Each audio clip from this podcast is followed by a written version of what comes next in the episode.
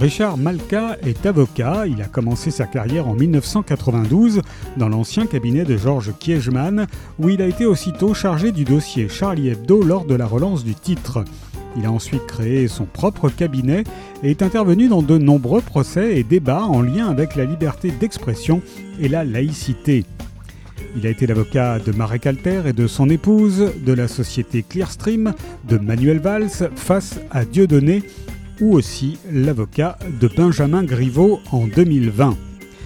Il a surtout été connu pour être euh, l'avocat de Charlie Hebdo lors des procès des attentats du 7 janvier 2015 où le journal a été la cible d'une fusillade meurtrière.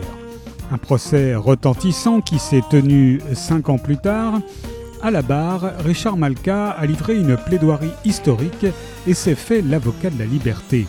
Chaque mot pèse, chaque mot frappe ou apporte la douceur évoquant les noms des disparus, des amis, leurs plumes, leurs pinceaux, leur distance ironique et tendre.